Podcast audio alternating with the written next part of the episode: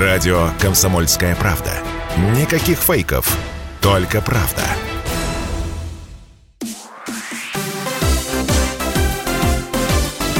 Новости спорта.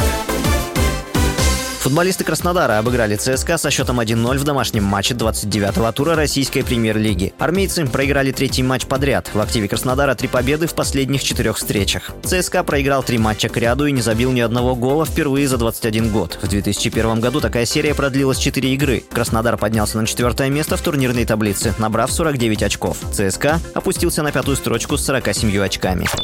Московская «Динамо» гарантировала себе медали чемпионата России по футболу. После поражения ЦСКА от Краснодара армейцы потеряли шансы обойти бело-голубых в турнирной таблице. «Динамо» с 52 очками сейчас занимает второе место. Столько же у Сочи. Достанутся московскому клубу серебряные или бронзовые медали определиться в очном матче с сочинцами в 30-м туре. Для второго места московскому клубу будет достаточно ничьей, так как в первом круге он обыграл Сочи. Это будут первые медали «Динамо» с 2008 года, когда москвичи взяли бронзу. Чемпионом России уже досрочно стал «Зенит».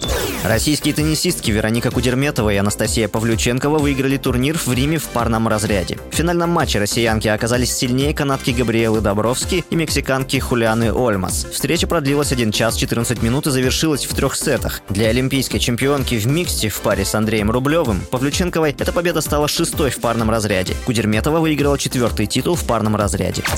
И еще о теннисе. Накануне в мужском турнире серии ATP Masters 1000 в Риме победителем стал серб Новак Джокович. В финальном матче он обыграл грека Стефанаса Циципаса. Для первой ракетки мира этот титул стал первым в сезоне. С вами был Василий Воронин. Больше спортивных новостей читайте на сайте sportkp.ru Новости спорта.